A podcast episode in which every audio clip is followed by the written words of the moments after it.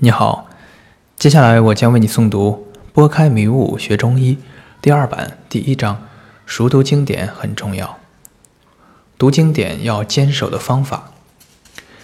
第一，只读经典图书，要原本而纯正的传承医道。学习之初就必须只读经典，就是在读经典的时候，只读经典书籍《伤寒论》。《黄帝内经》《难经》《神农本草经》《脉经》，其他后世书一概先放一放，因为在树立正确的经典理论框架之前，阅读后世图书很容易被其中理论所迷惑，最后找不到回来的路。中国古代的教育都是如此，小孩子学习的时候，先把四书五经充分掌握。在四书五经的框架在孩童的思维结构中牢固树立，再阅读其他书籍，这样就不容易偏离正道，否则很容易走极端。学中医也是如此。如果全面的掌握了《内经》的思维体系后，再阅读其他医家的书，就会有很深的理解。相反，如果没有《内经》思维体系的支持，再好的理论，再好的方剂，也无法应用得当。第二，只读经典图书的原文。程无己注解的《伤寒论》是程无己的理解，尤在敬注解的是尤在敬的理解，这些都不是张仲景《伤寒论》的原意。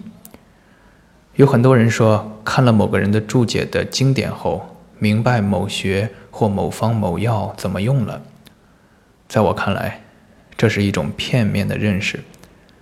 因为经典所讲授的医道是一个整体，不可能抛开整体而只明白某个局部的知识。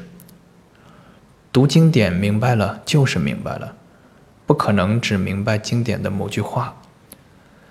我们读经典只读原文，文字不明白可以参考一下。说文解字，哪句话不懂，也不要急着看注解弄懂这句话，不懂就是不懂。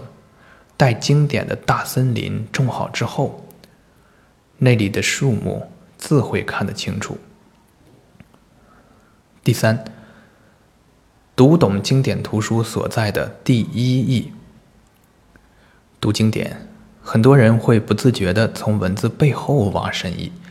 从无字处读经典，甚至为了表明自己观点的高明，将经典表达的很简单的道理无限发挥，甚至对经典的一句话大发感慨和论述。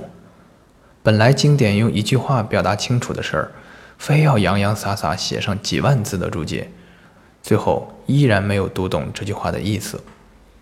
这样做实在是太辜负作者的苦心了。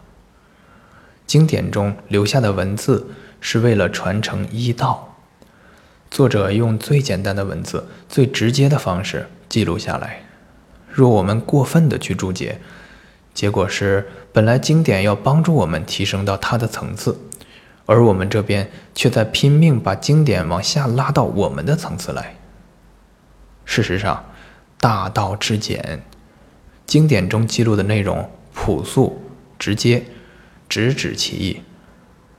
曾经有人对张仲景的评价为“用思精而韵不高”，真是如此。整本《伤寒论》没有优美的韵词儿，甚至有很多的方言。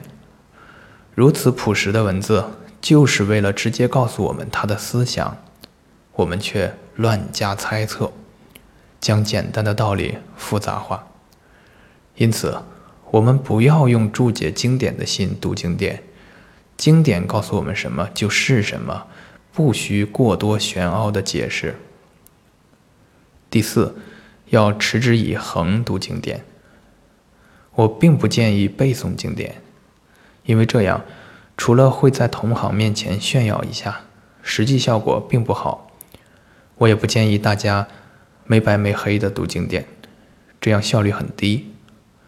我的建议是每天抽出一到两个小时，睡前或晨起都可，拿出一本经典，随意翻着看就行，不要用力思考，只要记住经典所讲的大概意思就可以，让其意自然浮现。